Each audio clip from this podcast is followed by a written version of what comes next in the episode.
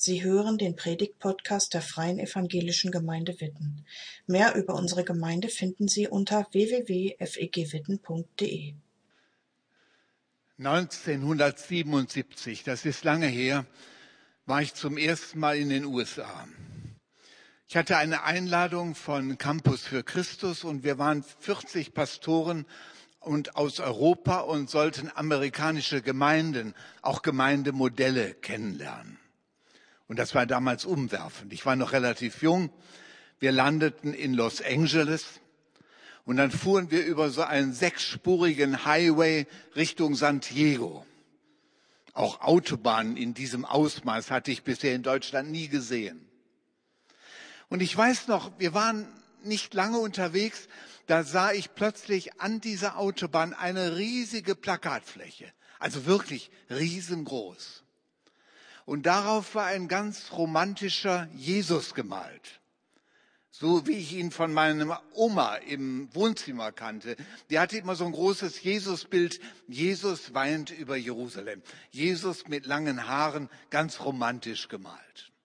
Also diesen Jesus sah ich plötzlich auf dieser großen Fläche und dahinter ein Bibelwort. Behold, I stand at the door and knock.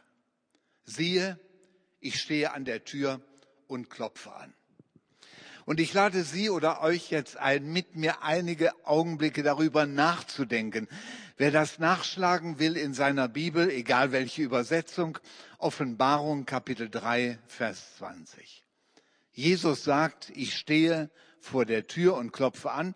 Und wenn jemand meine Stimme hört und die Tür öffnet, dann werde ich zu ihm eingehen und das Abendmahl mit ihm halten. Ich habe eine ganz einfache Dreiteilung zum Einprägen. Erstens und zweitens geht es um den jeweiligen Adressaten. An wen richtet sich das? Vor wessen Tür steht Jesus eigentlich? Und dann geht es beim dritten um die Frage, was passiert eigentlich, wenn ich die Tür öffne? Machen Sie mit. Ich hoffe, Sie sind startklar. Also das erste, vor wessen Tür steht Jesus? Eine Tür ist ja eine Grenze, die geöffnet oder geschlossen werden kann. Eine Grenze zwischen zwei Räumen oder einem Innenraum und einem Außenraum.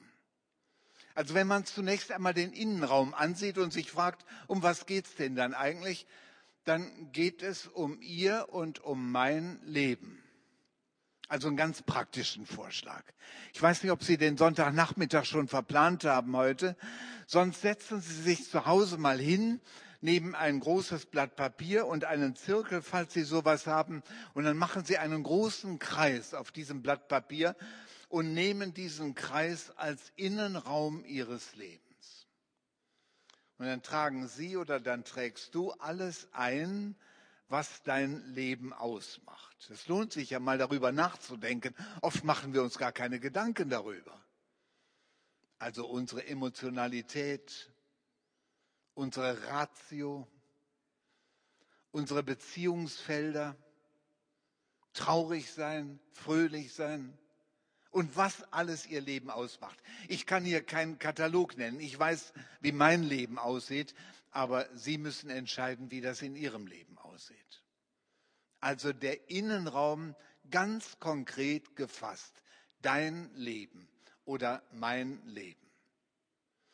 Natürlich ist dann die Frage spannend, was ist denn auf der anderen Seite der Tür zu sehen? Und wenn Sie vorhin diesen Bibeltext gehört haben, dann wissen Sie, auf der anderen Seite steht Jesus. Aber wer ist Jesus?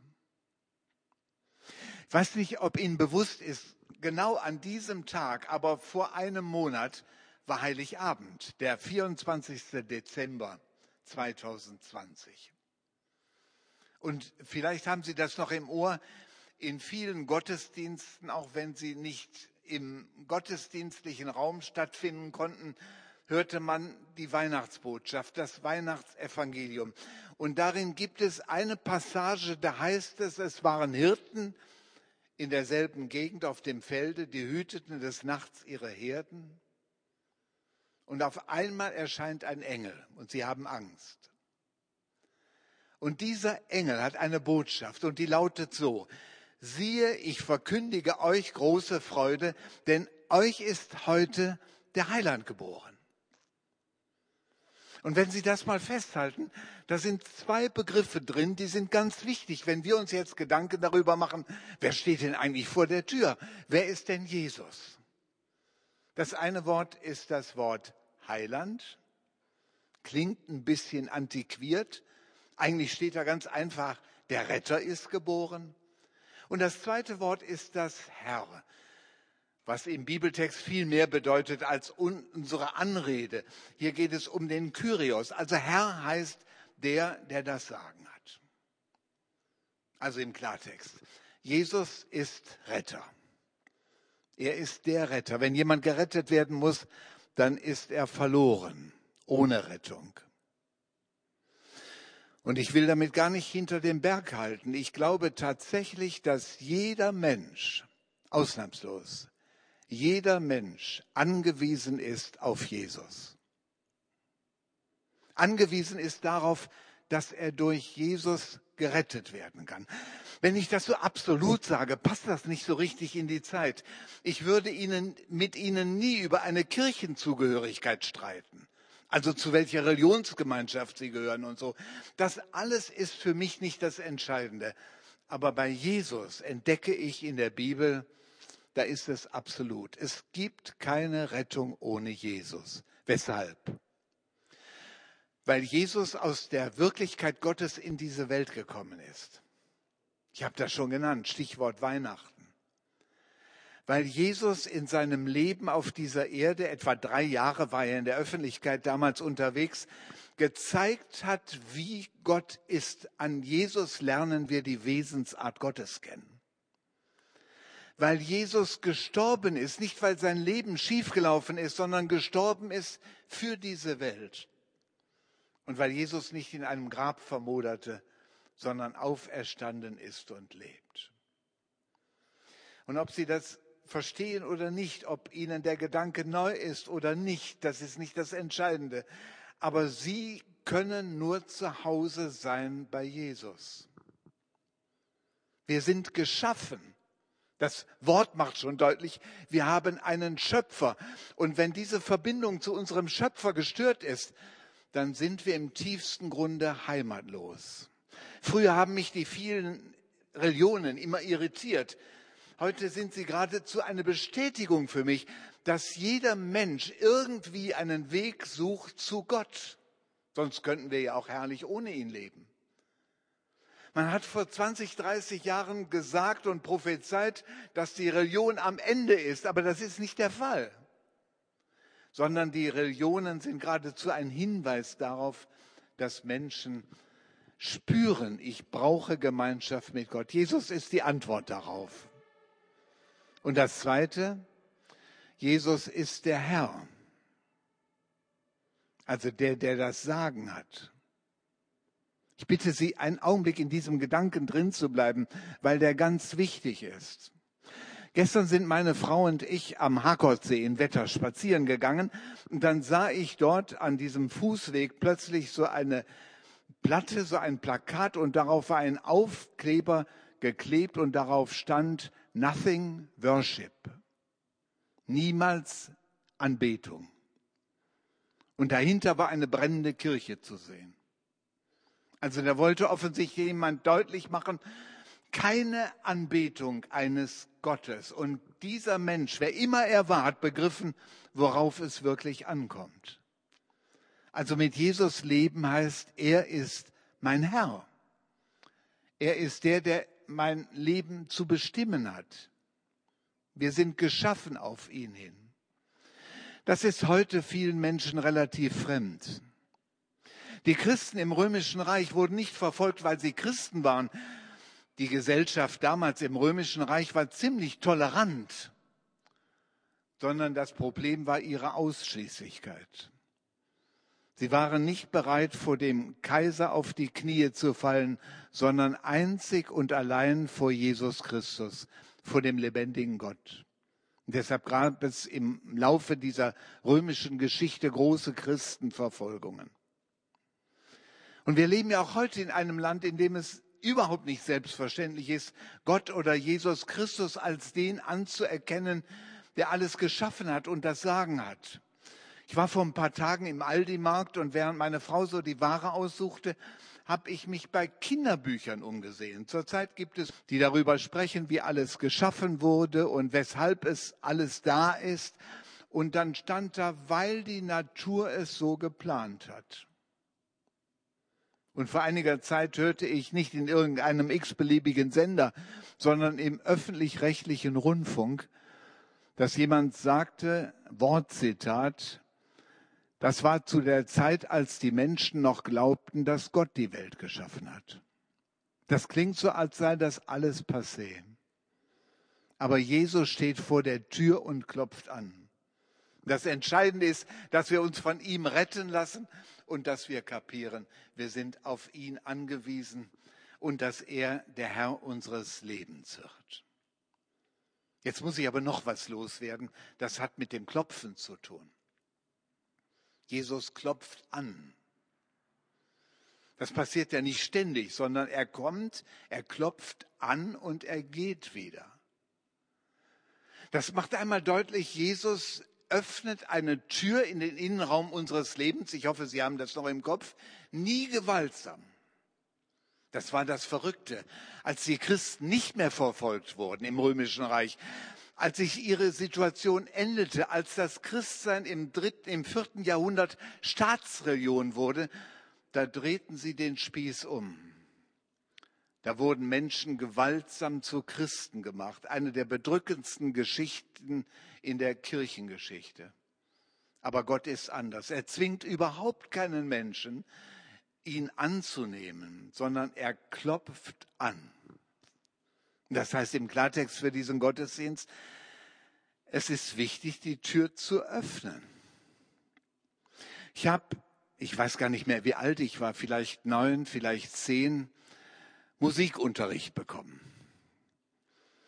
An einem Tasteninstrument, also nicht an einem Flügel, nicht an einem Klavier, sondern einem Harmonium. Ich spare es mir jetzt, ein Harmonium zu erklären. Aber ich hatte eine strenge Musiklehrerin und die kam jede Woche in unser Haus, in die Wohnung, um mir eine Stunde Unterricht zu geben. Und das war furchtbar.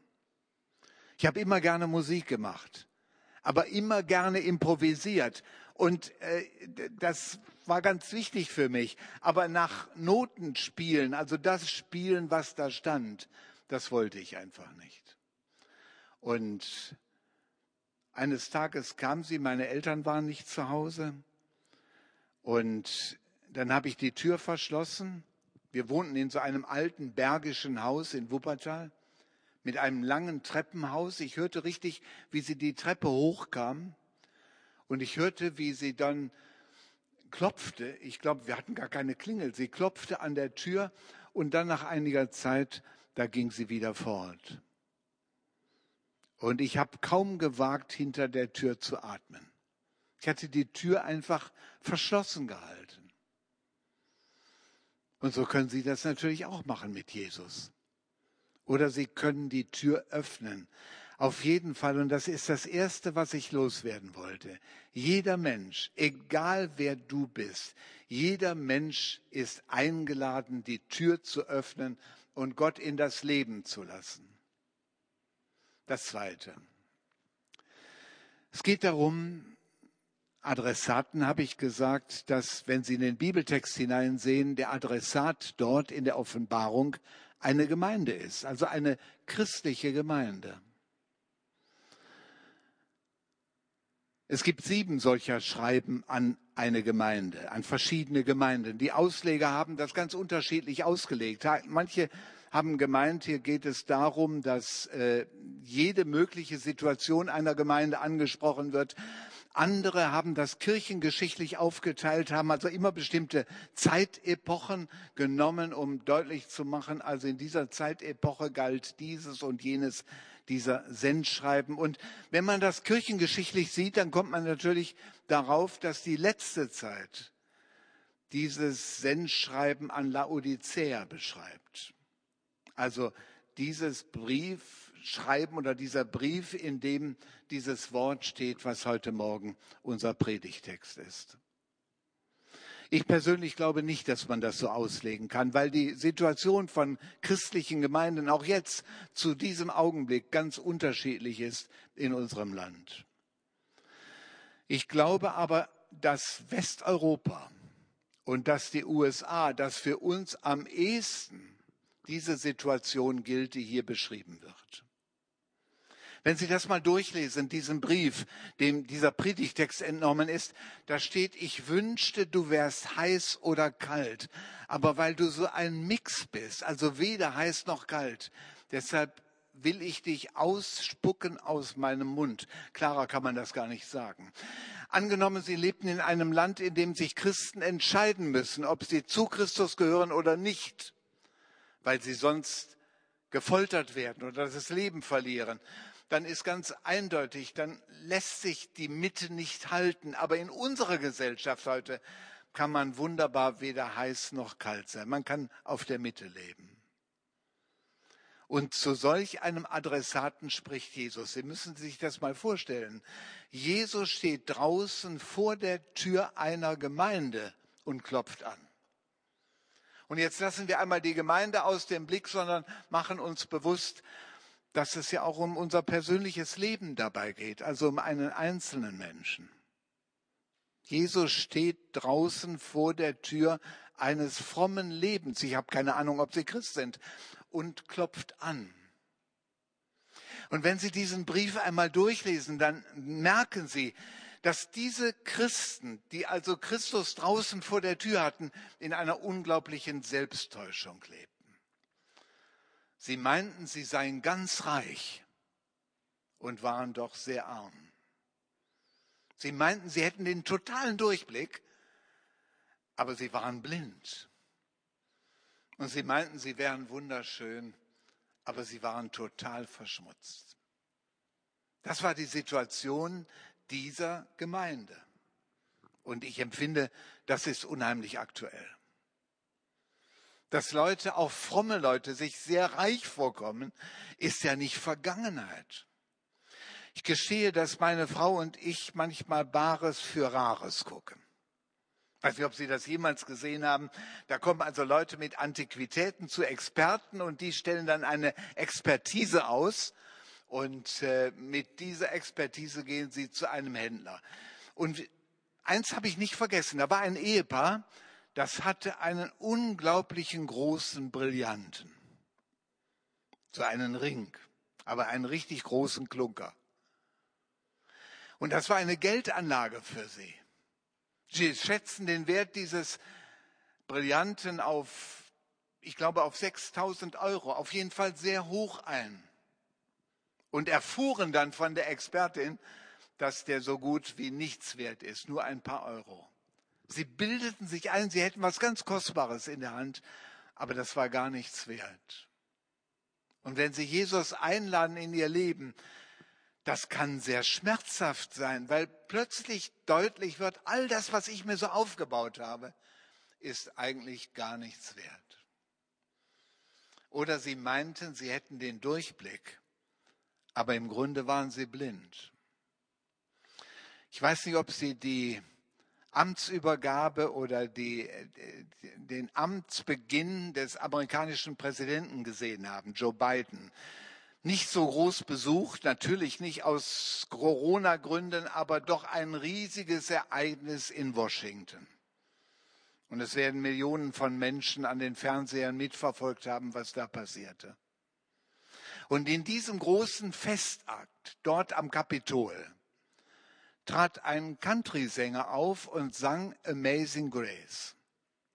Das hat mich ziemlich bewegt, weil ich in diesem Augenblick sehr auf den Text gehört habe.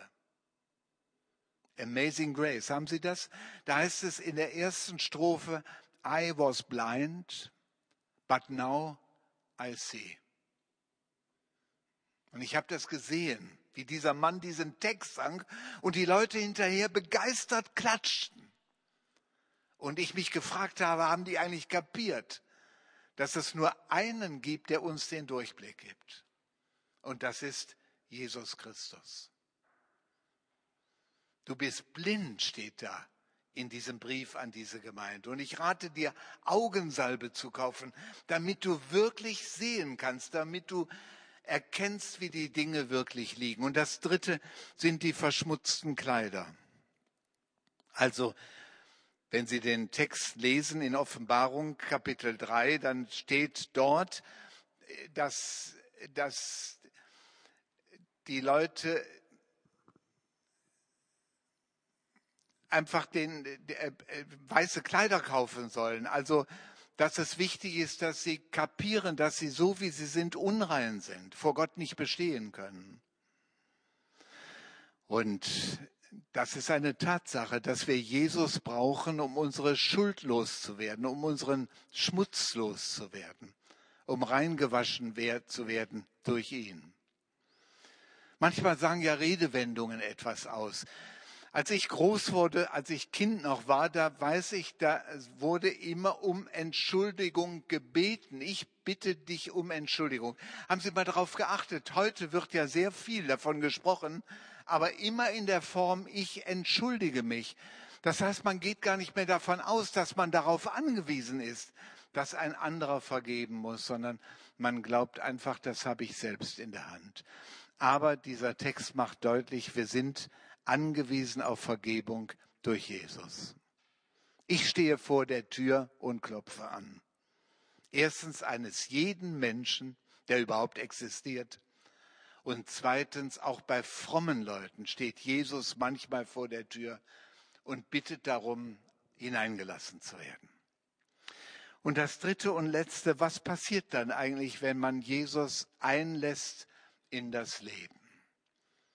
Bibeltext ich zitiere, dann werde ich zu ihm hineingehen und das Abendmahl mit ihm feiern und er mit mir.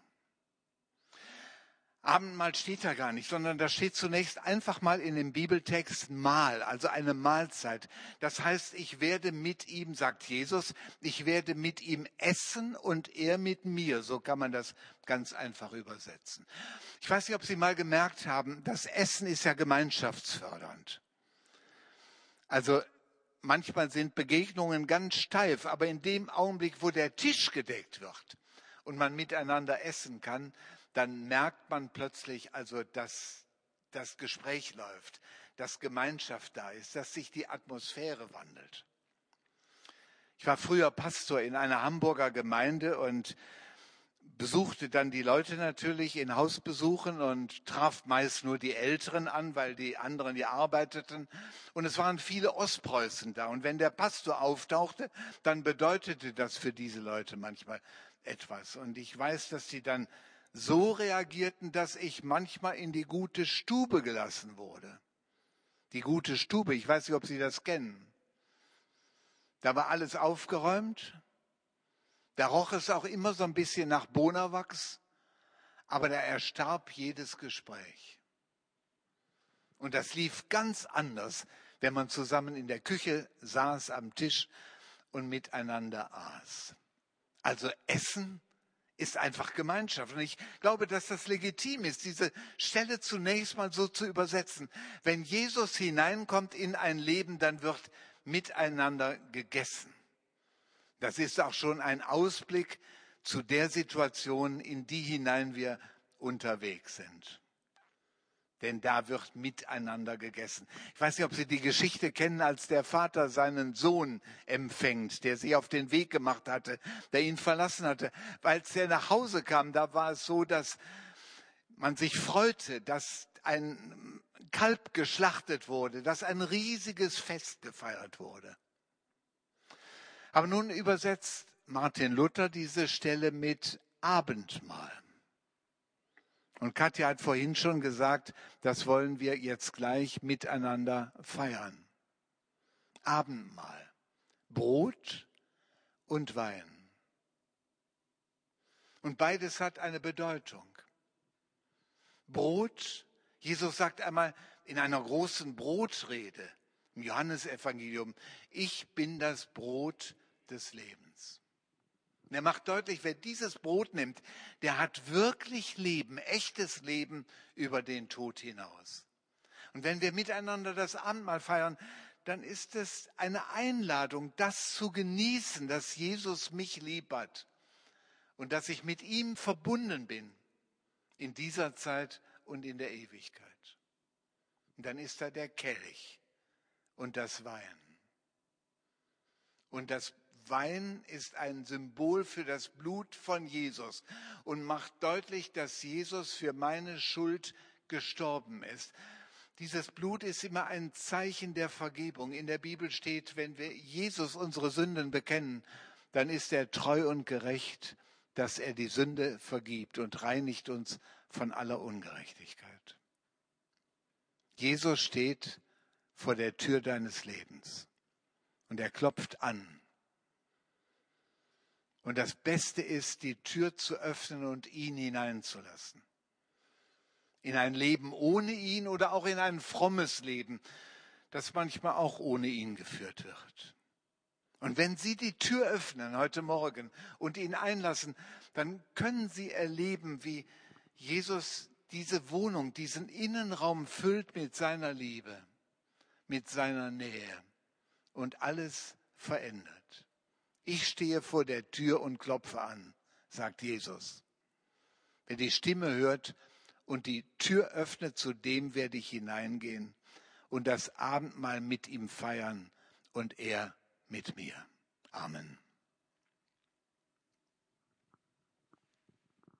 Danke fürs Zuhören. Sie wünschen sich jemanden, der ein offenes Herz und Ohr für Sie hat? Wir haben ein Team von Seelsorgern, das sich freut, für Sie da zu sein und vermitteln Ihnen gerne einen Kontakt. Anruf genügt unter Witten 93726.